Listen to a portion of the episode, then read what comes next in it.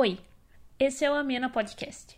Eu sou a Fernanda Reis, eu faço os vídeos do canal Amena. Em caso tu não conheça o canal Amena, mas está ouvindo o podcast, eu vou te explicar um pouquinho do que é o Amena.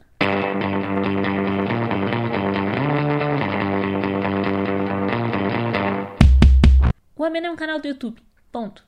Onde eu falo de assuntos que interessam, em sua maioria, mulheres que se relacionam com mulheres. A maior parte é lésbica, tem vários bissexuais, tem várias mulheres héteros, muita gente assiste. Mas os assuntos, normalmente quando abordam relacionamentos amorosos, eu falo de mulheres lésbicas. Por quê? Porque eu sou uma mulher lésbica. Mas para falar a verdade, na maior parte do tempo eu não tô falando disso. Eu tô falando de ansiedade, eu tô falando de, de trabalho, eu tô falando de ansiedade ou ansiedade. Às vezes eu tô falando de ansiedade eu falo bastante de ansiedade, porque é uma coisa que me perturba bastante, eu sei que perturba muita gente da minha idade, de idades para baixo e idades para cima também. Eu tenho 23 anos, vou fazer 24 esse ano. E eu sei que muita gente sofre com ansiedade, por isso que eu falo tanto, porque normalmente eu tô ansiosa e daí eu tenho que gravar um vídeo e falar de quê, né? Eu nunca gravei um podcast na minha vida, tô gravando sozinha, não tem ninguém aqui. Mas eu posso adiantar que eu já tô adorando, porque, primeiramente, eu não preciso estar arrumada, eu estou completamente de pijama. Fiquei pensando, que diabos eu vou falar num programa que tem que ser interessante, mas eu tô absolutamente sozinha. Daí eu pensei que eu poderia usar as coisas no meu Instagram. Por quê? Por quê? Porque eu faço muito aquela coisa que normalmente é muito chata no Instagram, tá? Eu sei que é. Que é o de fazer perguntas. Daí tu faz assim. Ah, sei lá. Faça uma pergunta para mim. Daí um monte de perguntas que tu não se interessa, de um monte de gente que às vezes tu nem conhece, e ela responde várias em sequência e vira uma coisa interminável. Sim, exatamente essa ferramenta que eu adoro usar no meu Instagram. Mas normalmente é ouvindo o lado das pessoas que estão respondendo, não é eu querendo saber o que, que alguém quer saber sobre mim. Dá pra entender? E eu fiz uma pergunta esses dias que eu acho que tem tudo a ver com o que a gente está fazendo aqui. Eu fiz a seguinte pergunta, acompanhe comigo. Instituto Amena de Pesquisas quer saber: lésbicas e bissexuais, qual o setor da vida que vocês colocam mais energia e dedicação? Daí eu dei algumas opções: vida amorosa, vida profissional, vida acadêmica, vida espiritual. Eu queria ter uma ideia de, de como é a autopercepção das pessoas, de onde elas colocam mais a dedicação delas. Eu fiz essa pergunta por dois motivos. É claro que eu não ia explicar todos esses motivos pelo Instagram, não teria nem porquê. Então acho que o lugar mais apropriado para eu dizer tudo isso é aqui, já que eu tenho muito tempo, tô sozinha, posso enrolar pra caramba. E se eu atingir 10 minutos nesse programa, eu tô grande. Mas é, mas é assim, ó. Eu fiz essa pergunta porque eu tava me perguntando onde eu tava botando toda a minha energia. Porque eu tava numa semana bem cansada, que eu não tava afim de fazer nada e tava. Aliás, para ser justa comigo, eu não posso dizer que eu não tava afim de fazer nada. Eu tava afim de fazer coisas, mas eu não podia porque eu tava sem computador. E sem computador, o meu trabalho não existe, porque eu sou cinegrafista e editora. Então, na maior parte do tempo, eu tô editando. Como eu tava sem computador e sem internet, eu tava fritando meu cérebro dentro do meu quarto. Ponto. E como boa sapatão, se eu não tô pensando em trabalho, ou se eu não posso pensar em trabalho, eu começo a fritar o cérebro com mulher. E eu não vou falar mais nada sobre isso, senão eu vou me entregar demais. Então eu perguntei as pessoas onde elas achavam que elas estavam botando a sua energia. Eu recebi várias respostas interessantes dentro do limite que cabia ali naquelas caixinhas, né? Porque, enfim, é muita coisa, né? Muita coisa para falar, pouco espaço, tu tem que resumir. Tudo bem, vocês já entenderam, né? Eu vou ler algumas dessas respostas e eu vou comentar um pouco sobre elas. Mas a intenção não é comentar exatamente sobre elas, porque, obviamente, as pessoas responderam o jeito que elas interpretavam, mas não me davam alguma grande problemática para comentar, né? Mas vejam bem, algumas pessoas me responderam o seguinte: a grande parte das pessoas disse que coloca sua energia na vida acadêmica e profissional nenhuma surpresa, mas obviamente muito bom, né? Por exemplo, eu ponho a minha energia no profissional e autoconhecimento. Eu mudaria só de casa mesmo, já ajudaria. Profissional e acadêmica, me sinto meio esgotada, mas estou contente sim, feliz com os meus objetivos. Acho que tenho muito a evoluir ainda, mas se pudesse mudar, ficaria com a espiritual. Daí a outra disse: Tô colocando mais energia nos estudos agora. É bom, mas não é feliz. Eu achei ótima essa frase. Tipo, é boa botar a minha energia no estudo, mas não é feliz. Eu não tô exatamente contente fazendo isso. Mas sei que vai dar em algum lugar. afetiva e amorosa, amigos, rolês, relacionamentos, etc. Recentemente eu passei a colocar muita energia em outras coisas, tipo profissional e hobbies, porque percebi que me sugava muita energia ficar me preocupando com as pessoas o tempo todo, principalmente na questão de crushes e amor. Todas essas mensagens, eu fiquei pensando, poxa, eu não sei se é porque eu sou uma escorpiana sem nenhuma vergonha na cara, mas eu passei muito tempo na minha vida me preocupando unicamente com a minha vida amorosa. E demorou muito tempo, e é claro, isso é coisa de adolescente burguês safado, porque tem gente que não tem esse tipo de preocupação. Eu, apesar de não poder me chamar de burguesa safada, eu ainda tinha muitos privilégios e realmente eu não precisava me preocupar com muita coisa. Quando eu me dei conta disso, e eu vou dizer para vocês, eu só me dei conta disso quando eu entrei na psicóloga e vocês ainda vão me ouvir falar muito da minha psicóloga porque ela é perfeita. Pois bem, continuando. Eu notei que eu tava me de... que eu dedicava muito tempo da minha vida para minha vida amorosa. E isso, uh, digamos que eu comecei a notar isso com uns 19 anos, talvez. Que foi quando eu entrei pra terapia. 19? 20. 20 para 21. Hoje eu tenho 23. Mas com 20 para 21, eu comecei a me dar conta disso, porque eu tava num relacionamento complicadíssimo, que tava durando 3 anos já. E eu tava trabalhando num emprego muito legal. Eu era estagiária, mas o emprego era maravilhoso. Era muito divertido, era num num bairro muito bom de Porto Alegre. Eu não moro em Porto Alegre, eu moro, eu moro na região metropolitana. Eu, ia, eu pegava quatro ônibus por dia, mas eu adorava aquele emprego e eu tava muito feliz com ele. Mesmo ganhando pouco, trabalhando legal e pegando quatro ônibus por dia, eu ainda tava muito contente. Mas daí, né?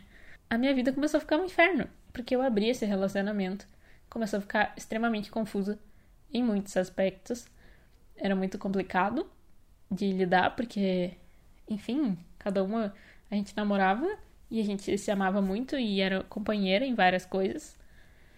Mas cada uma com suas crushes paralelas. Meu, era complicado de administrar, entendeu? Era exatamente isso. Era complicado, era muita coisa para administrar. E eu sou uma péssima administradora. Eu não consigo nem manter meu armário organizado do jeito que ele tem que ficar. Tipo, não é uma bagunça, mas também não, é organizado, entendeu? Não é uma bagunça completa, não é completamente abandonado. Eu tento, mas eu não sou boa fazendo isso. Na minha vida amorosa não é diferente. Eu não tenho como, como administrar várias coisas, porque eu sou uma pessoa que foca numa coisa de cada vez. Só que nesse relacionamento em si, eu tava focada em sobreviver só, porque a minha vida tava um inferno. E daí eu entrei pra terapia porque eu cheguei num nível que eu tava todos os dias da minha vida indo pro trabalho maravilhoso, pensando, será que existe felicidade ou alucinei a minha vida inteira que isso existia? Porque eu não lembrava mais o gosto. Eu não lembrava o que era não chorar todos os dias da minha vida. Porque eu tava muito triste. Porque, porque tava uma bosta. Porque minha vida tava uma bosta. Minha cabeça tava um inferno. Por causa do relacionamento. Sim. Mas eu só fui ver isso na psicóloga, né? Façam terapia, sério. Às vezes tem umas coisas muito. Às vezes tem umas coisas muito óbvias que a gente não vê. Só que daí o que, que aconteceu na minha psicóloga? Não, que, não entrando muito em detalhes de como terminou esse relacionamento, mas ele terminou. E a minha psicóloga me fez enxergar as coisas. Ela disse: Olha, primeiramente, se tu quer ter um relacionamento aberto, tu tem que ter regras. E realmente a gente não tinha regras, o que complicava muito. Mas eu dizia para ela: Eu não preciso de regras. Quem precisa de regras quando existe uma coisa chamada bom senso? Todo mundo, tá? É, é bom avisar vocês que tudo precisa de regras, principalmente quando se trata de seres humanos. Um relacionamento monogâmico precisa de regras. Um relacionamento aberto também. Hoje para mim isso parece óbvio. Na época era óbvio para minha psicóloga, mas não era tão óbvio assim para mim na época. O que que aconteceu? Eu terminei o relacionamento e foi uma das coisas mais difíceis que eu já fiz na minha vida, no, no sentido psicológico, porque eu era muito emocionalmente apegada. Num nível que, tipo assim, Sabe quando tu constrói um, um, uma casa e daí só tem um pilar no meio? É como se tu fizesse um quiosque de praia, entendeu? Só tem um pilar no meio, não tem quatro pilares. Se tu corta o pilar no meio, cai tudo. Foi o que aconteceu. Eu botei toda a minha vida em cima desse relacionamento. Quando o pilar caiu, eu me fudi. Eu tive que reconstruir tudo. Parece muito dramático falando agora. Mas eu lembro que na época foi realmente muito dramático. Tava. Nossa senhora. Foi realmente muito dramático. Eu vou contar toda é, essa história, por quê? Porque tem tudo a ver com tu botar todo o foco da tua vida no, no relacionamento amoroso, né? Quando eu comecei a trabalhar mesmo, eu já tava nesse relacionamento. É que tá, eu comecei a namorar com 17 anos, foi terminar com 20 e poucos, 20 e tanto, né? Tava na idade do 20. Então, essa fase saindo da escola, começando vida profissional, começando cursos, começando etc., ela é uma fase que muita coisa acontece na tua vida. Então, se tu tá num relacionamento nessa fase, é bem possível que tu esteja a ponto de se fuder se, se o relacionamento acabar. Porque pode ser que essa pessoa seja um pilar meio forte na estrutura da tua casinha. É bom não botar pessoa nenhuma nessa estrutura. No tipo, se essa pessoa assumir amanhã, tu ainda vai ter outros pilares para te manterem firme enquanto tu recupera essa falta que a pessoa faz. Agora, se ela tá no centro de tudo, tu se fudeu. Daí eu comecei a me empenhar em outras coisas, porque no final desse relacionamento, o que começou a acontecer foi o seguinte: eu voltei com o canal. Junto disso, esse lugar muito legal que eu trabalhava faliu. Ele implodiu, digamos assim. E o chefe, o cara que era meu chefe, que virou um grandíssimo amigo, ele virou meu sócio. E eu, eu, eu entrei num bagulho muito legal de fazer vídeos com um cara que eu admiro muito e que a gente se dá super bem. E daí tava acontecendo um monte de coisa legal. Eu tinha voltado com o canal, as coisas estavam acontecendo, entendeu? Sabe quando as coisas estão acontecendo? E eu não conseguia comemorar todas essas coisas. Eu fui ver muito tempo depois que eu não consegui comemorar decentemente nenhuma delas. Por quê? Porque eu tava sofrendo por um relacionamento medíocre. Daí eu comecei a prestar atenção na minha vida profissional. Comecei a me empenhar. Comecei a, a botar muito foco no canal, comecei a botar muito foco na minha produtora, comecei a, produzir coisas, comecei a me sentir bem comigo, me sentir autossuficiente. E quando tu se sente autossuficiente, quando tu sente que tu não precisa de ninguém para ser tu mesma, que eu acho que é moral. Tu precisa de gente para fazer tudo na tua vida. Tu precisa sair de casa, vai ter alguém dirigindo um ônibus, vai ter alguém, sei lá, fazendo café ali na esquina. Vai... A gente vive em sociedade, a gente precisa uns dos outros. Mas o que eu quero dizer com não precisar de outra pessoa para ser tu mesmo, é tu saber que se amanhã a tua namorada for embora, se amanhã tu terminar um relacionamento de 10 anos, se amanhã, sei lá, sabe? Tu vai saber que tu continua sendo tu. Porque, veja bem, eu terminei um relacionamento de 3 anos e uma das coisas que eu me lembro de mais marcante, assim, foi que ela foi viajar, foi para longe, e eu chorei de alívio no banho antes de ter um breakdown e. e morrer de pânico, teve uma hora que eu chorei de alívio, porque eu pensei, meu Deus, agora eu posso descobrir o que, que eu gosto. Eu posso finalmente descobrir o que, que eu gosto de fazer. E daí eu descobri que eu não sabia o que eu gostava. Não sabia o que, que eu gostava de assistir quando eu tava sozinha, eu não sabia que tipo de rolê eu, que eu gostava de dar, eu não sabia qual a minha opinião sobre as coisas, eu não sabia o que, que as pessoas achavam de mim, porque eu sei que eu tava vivendo na sombra dela, era assim que eu me sentia e era assim mesmo que era em todo lugar que eu ia, eu era a namorada dela. Porque eu não ia nos meus rolês, entendeu? Eu só seguia. Eu só fazia o que ela escolhia, eu só fazia. Sabe? E ao mesmo tempo, quando eu lembrava do negócio, eu lembrava de muitas vezes eu de mau humor, eu triste, eu não querendo fazer as coisas, eu sendo birrenta. Fiquei, bah, eu dediquei tanto tempo num negócio que eu nem nem tava me dedicando de verdade, entendeu? Nem para ser, nem para eu aproveitar o momento para me divertir. Eu só tava ali gastando meu tempo num negócio que já tava falido, já tava. Que por mais que a gente se amasse no momento, ia dar ruim, porque. Porque ia, sabe? Já tava dando ruim. Só a gente não teve coragem de encarar o problema. Então, por que que a gente faz isso? Por que que a gente se coloca nessas situações? Na minha opinião, é porque a gente não se conhece. Ou tem medo de se conhecer. Porque não tem coragem de se olhar no espelho e se encarar e pensar: será que eu gosto dessa pessoa que eu tô vendo? Ou será que eu nem conheço ela? E eu tô só implorando amor para qualquer um que passa na minha frente porque eu não conheço essa pessoa. E se eu não consigo amar ela, alguém vai ter que conseguir, porque eu não consigo. A minha intenção não era fazer vocês chorarem nesse podcast, não era fazer vocês terem uma crise existencial. Mas se aconteceu, aproveita, chora no banho, se olha no espelho, faz uma lista de coisas de por que, que tu gosta de ti mesmo e por que, que tu vai aprender a amar a pessoa que tu é.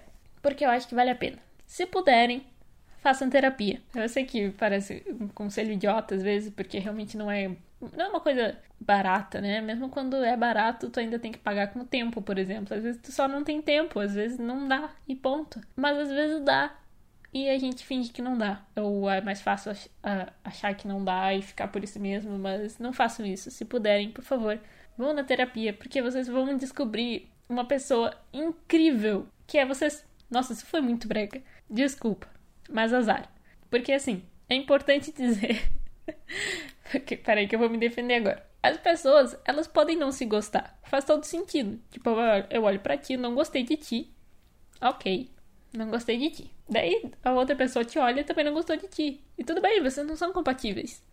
Mas quem no mundo, quem no planeta Terra seria mais compatível contigo do que tu mesma? Ninguém, né? Matematicamente faz todo sentido tu gostar de ti mesmo. Eu digo isso completamente ciente de que eu já não gostei de mim. Eu já fiquei decepcionada comigo, porque a gente tem um relacionamento com a gente mesmo. E às vezes a gente faz uns bagulho que depois a gente não sabe explicar para si mesmo por que que fez. Mas fez. E se magoou. Ficou bravo consigo mesmo, ficou decepcionado. E daí a nossa tendência é piorar. A gente continua se tratando mal até a gente chegar num nível de, de desconversa com a gente mesmo que a gente não sabe nem mais para onde tá indo na vida. Isso é péssimo. É muito péssimo. E isso, sim, tem tudo a ver com relacionamentos merda. Tem tudo a ver com, com tu não saber onde tu tá botando tua energia. Tem tudo a ver com tu não conseguir se dedicar para nada na vida porque tu não sabe o que, que tu tá fazendo. E é isso aí. Esse foi um bom primeiro teste. Espero que vocês tenham gostado. Procurem o canal Amena no YouTube. Não tá escrito canal Amena, tá escrito só Amena. A minha fotinho de óculos, num fundinho cinza. Esta sou eu. Me segue também nas redes sociais, ferne.reis ou Fernanda Reis. Também tem o arroba canal Amena. E lá vocês vão encontrar tudo que vocês quiserem, inclusive essas perguntas que eu faço nos meus stories que vocês podem interagir comigo. Eu sou uma pessoa muito legal, muito acessível, muito fácil. É isso. Até a próxima. Beijo.